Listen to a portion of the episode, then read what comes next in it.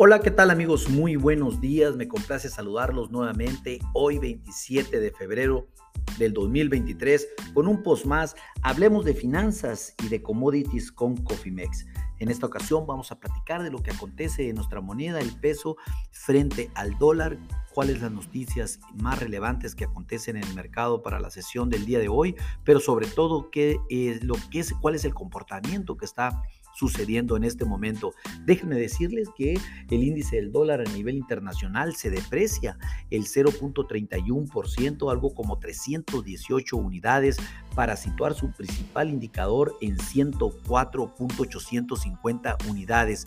Recordemos que cuando el índice del dólar a nivel internacional se deprecia, favorece a las, a las monedas de los países emergentes y también al valor de los commodities. Eh, para este caso, nuestra moneda cotiza muy estable en este momento. El valor del peso se mantiene con una depreciación muy leve del 0.03%, casi nada, para, para mantener su spot en 18.4084 pesos por dólar. ¿Qué ha sucedido? Pues hemos amanecido con una tranquilidad como lo hicimos el viernes pasado también. Iniciamos, sin embargo, a niveles de 18.34 a 18.36 pesos por dólar como mínimo hasta un 18.3220 que se registró en el overnight. Sin embargo, pues en, en, la parte alta sí hemos registrado el día de hoy un 18.4231 pesos por dólar en la parte alza, alta, perdón.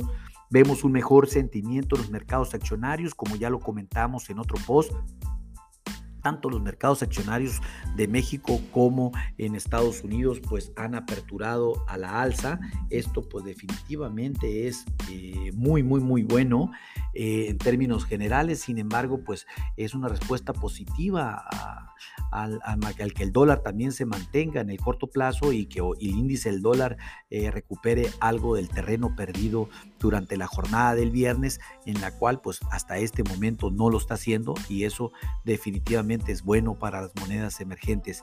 El dólar contra el peso pues está cercano de su mínimo, el 18.30 alcanzado el, pasado 23 de febrero, amenazando con romper eh, si el sentimiento positivo prevalece. Nosotros, como ya lo anticipamos también en otro post, si las condiciones de corto plazo prevalecen, las tasas de interés siguen manteniendo ese spread entre Estados Unidos y México entre 650 a 675 puntos definitivamente y un ambiente eh, a nivel internacional y sobre todo geopolítico estable, sin lugar a dudas vamos a irnos a los 18.30 o menos. Vamos a estar muy al pendiente de eh, cualquier información, pues recuerden que podemos hacer estrategias a la medida. Recordemos que eh, lo mejor es mitigar el riesgo que se tiene en, los estados financieros, sobre todo si eres importador, exportador o tienes costos o requerimientos en dólares, pues obviamente podemos hacer trajes a la medida. Continuamos con las noticias. En México pues, se dio a conocer el dato de la balanza comercial al mes de enero, marcando un déficit, como ya lo comentamos, de 4.125 millones de dólares. Esto pues prácticamente ya lo detallamos en el post de información de mercados nacionales e internacionales. En México, en Estados Unidos se dieron a conocer también las órdenes de bienes duraderos, las cuales eh, tuvieron una caída a 4.5% de un esperado de un esperado de, de 5%, lo cual pues también es un tema importante que no ayuda al índice del dólar en este momento.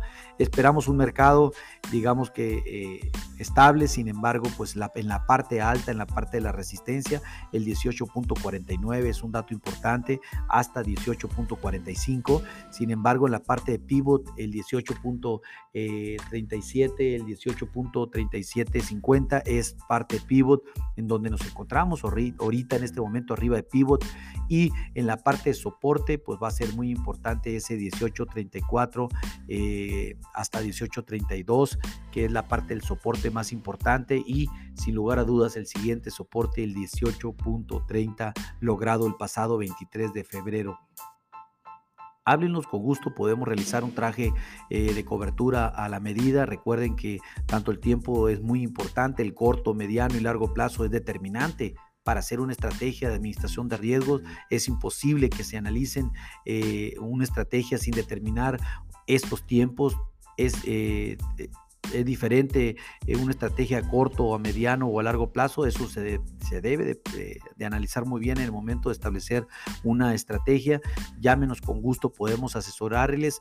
Recuerden que pues a nombre de todo el equipo de Cofimex le doy las gracias por su atención. No obstante, les recuerdo que lo peor es no hacer nada. Pase un hermoso día. Hasta luego.